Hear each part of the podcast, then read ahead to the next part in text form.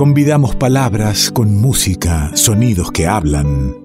Copa de licor en mano, te invitamos a la tertulia literaria en el revuelto.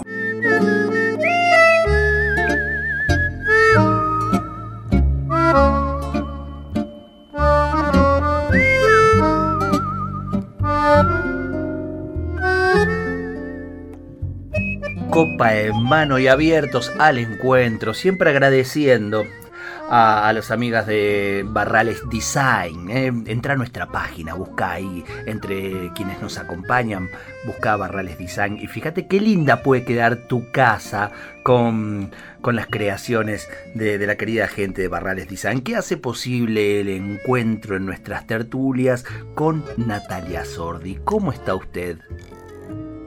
¿Cómo le va? Muy bien, Simonazzi, ¿cómo anda?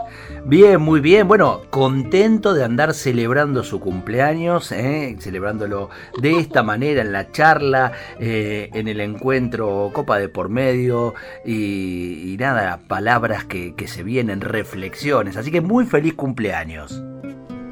Muchas gracias y quiero aprovecho esto que me dice, este, gracias por los saludos. Es una celebración también incluir este espacio en la semana de mi cumpleaños. Quiero agradecer a los oyentes, a cada oyente que este, me saludó por el cumpleaños. Me dicen, ¿eh? me dicen, soy oyente del programa. Eso es muy, muy lindo. Y también agradezco los comentarios porque nunca tengo el la oportunidad de hacerlo y hoy me parece que es un buen momento. Claro, tenemos columnas que, eh, al ser un programa semanal y con ganas de, tener muchos temas, de ahí el título del revuelto, eh, tenemos columnistas que no salen semanalmente. Nuestros columnistas salen de, tiempo a tiempo y, y acumulan ganas de decir cosas. Entonces no podemos por ahí hacer una devolución de mensajes, primero por las semanas que pasaron y segundo porque eh, ya hay algo nuevo por decir. Hay una, un, sentir poético que se transmite con la palabra de Natalia Sordi. Escucha. Soy plateado y exacto. No tengo ideas preconcebidas. Cualquier cosa que veo la engullo inmediatamente, tal y como es, sin rastro de amor ni desprecio. No soy cruel, sino sincero el ojo de un pequeño Dios con cuatro esquinas. La mayor parte del tiempo medito sobre la pared de enfrente.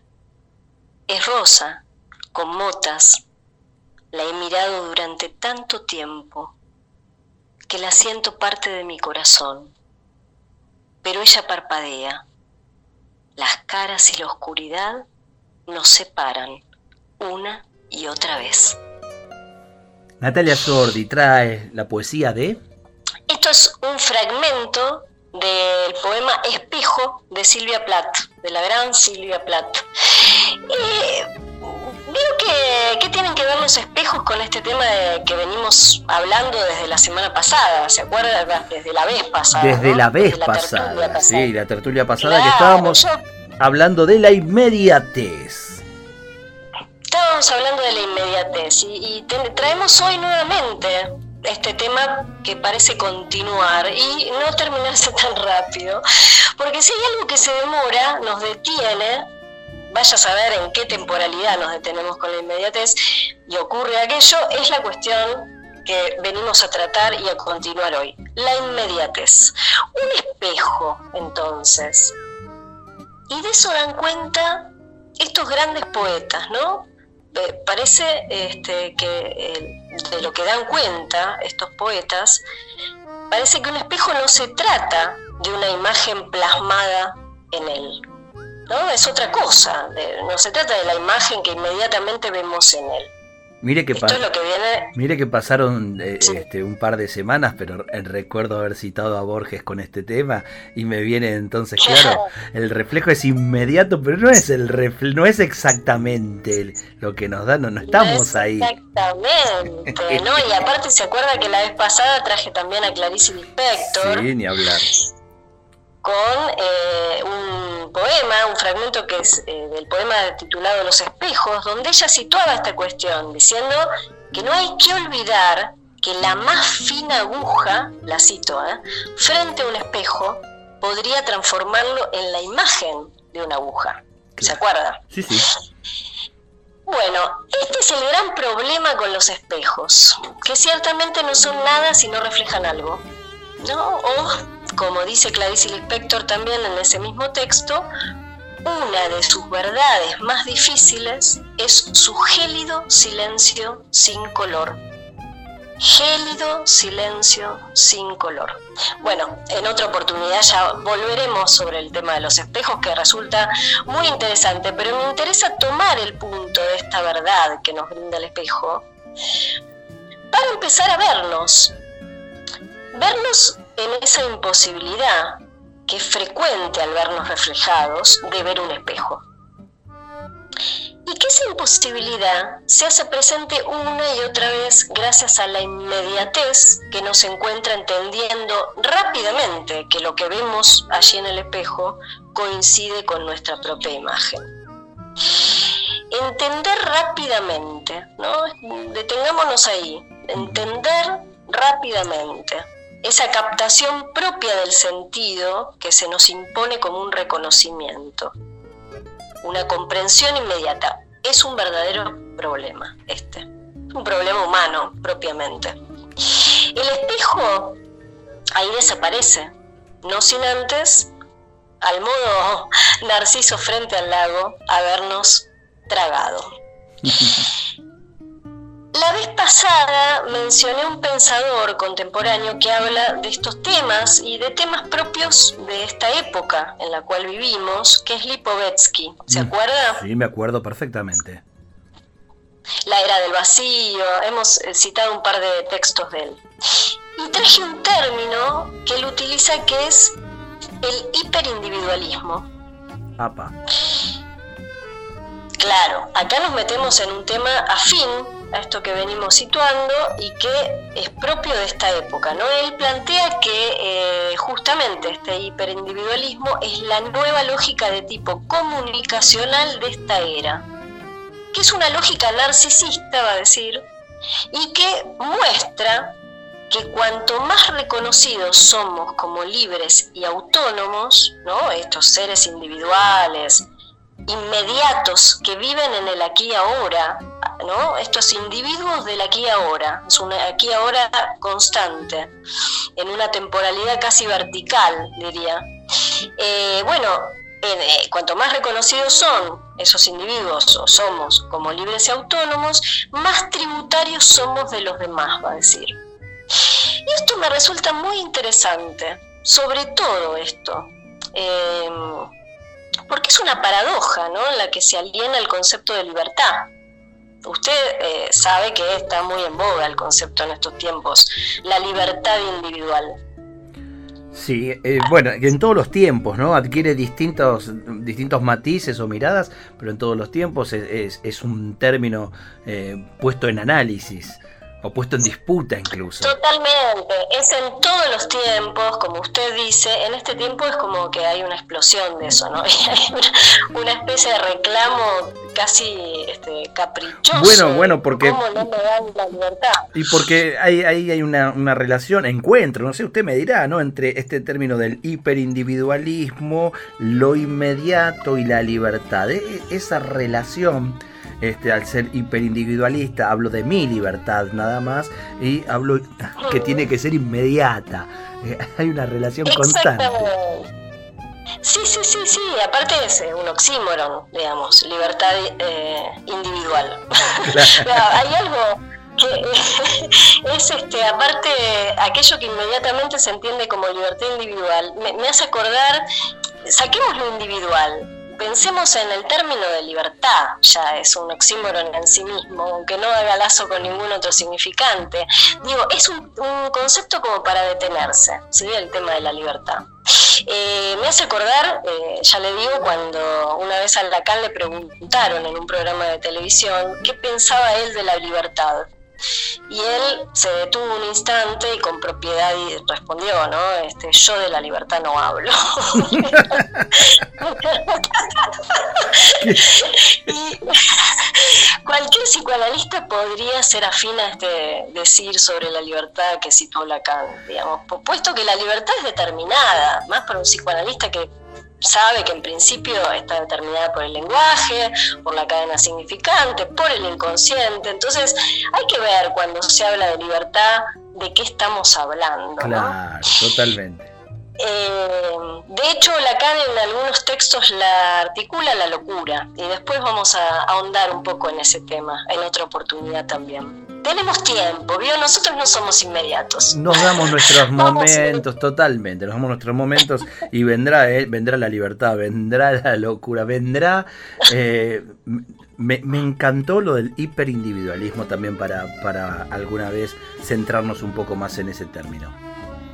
Claro, mira lo que pasa con las redes sociales. es, un ejemplo que también en esto de, del, del, solo emisor. Em, pero estamos en la inmediatez. Estamos en la inmediatez, estamos en esto del hiperindividualismo y lo que le decía de las redes sociales es interesante porque esto que sitúa él, vuelvo sobre lo mismo, que la supuesta libertad individual, ¿no? Eh, fíjese en las, eh, en las publicaciones de las redes, por ejemplo, esa supuesta libertad individual que va pendiendo de este hilo de la necesidad del reconocimiento ¿no? del otro.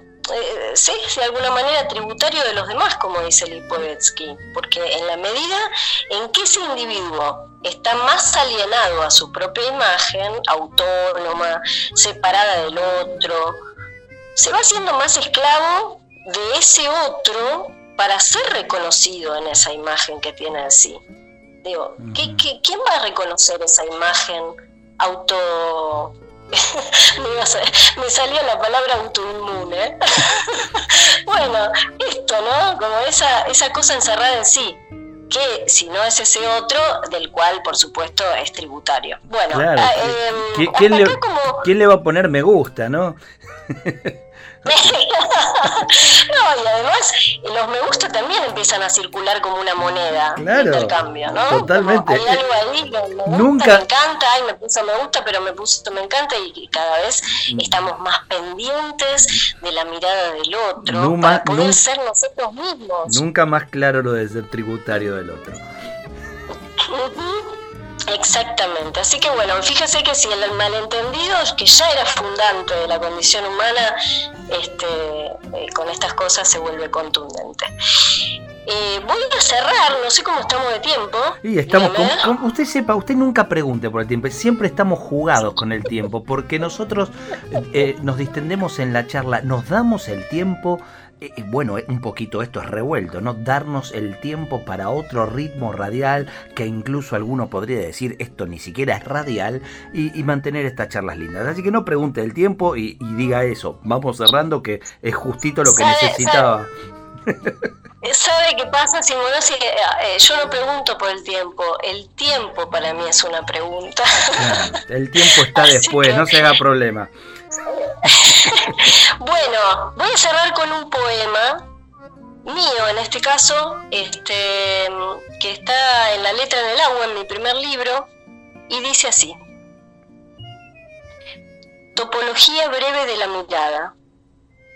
Abrir fuera del espejo un espejo detrás.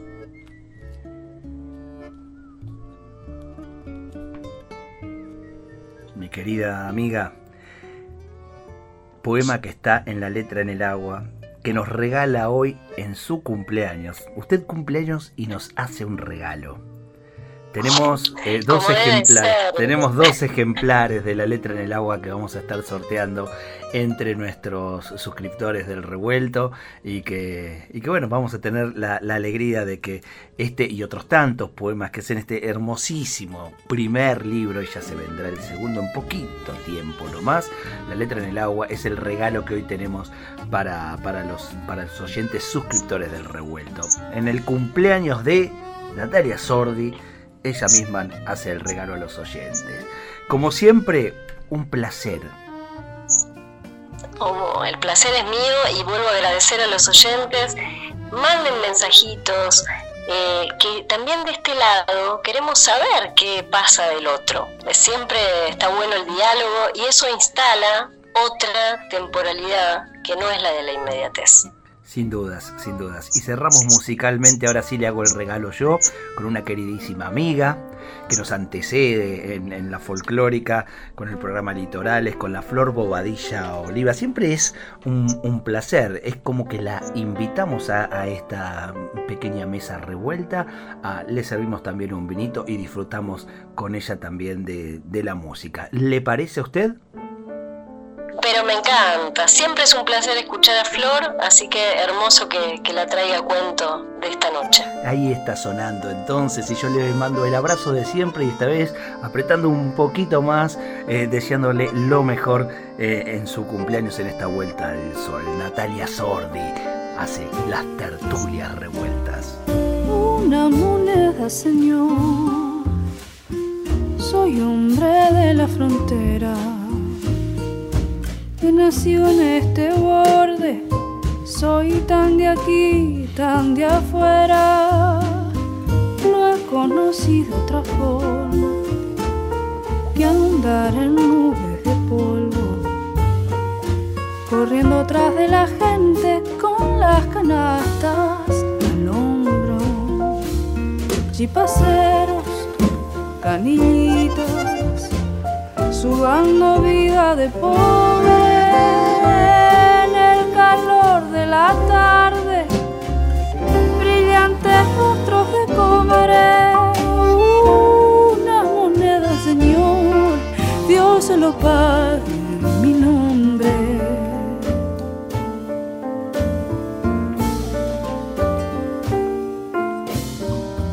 Tendido en este paraje, sin leyes ni calendario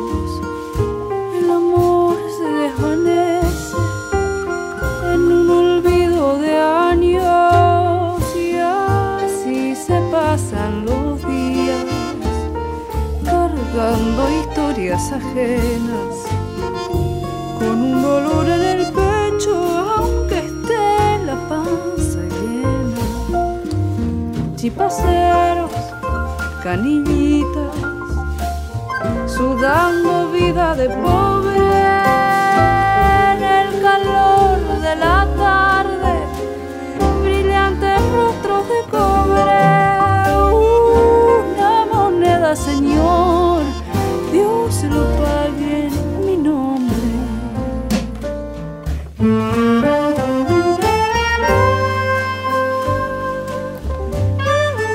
frontera, hermoso tema del negro Aguirre, este paranaense que queremos tanto aquí en el revuelto y en la mirada nada menos de Flor, Flor Bobadilla Oliva y Nacho Avil.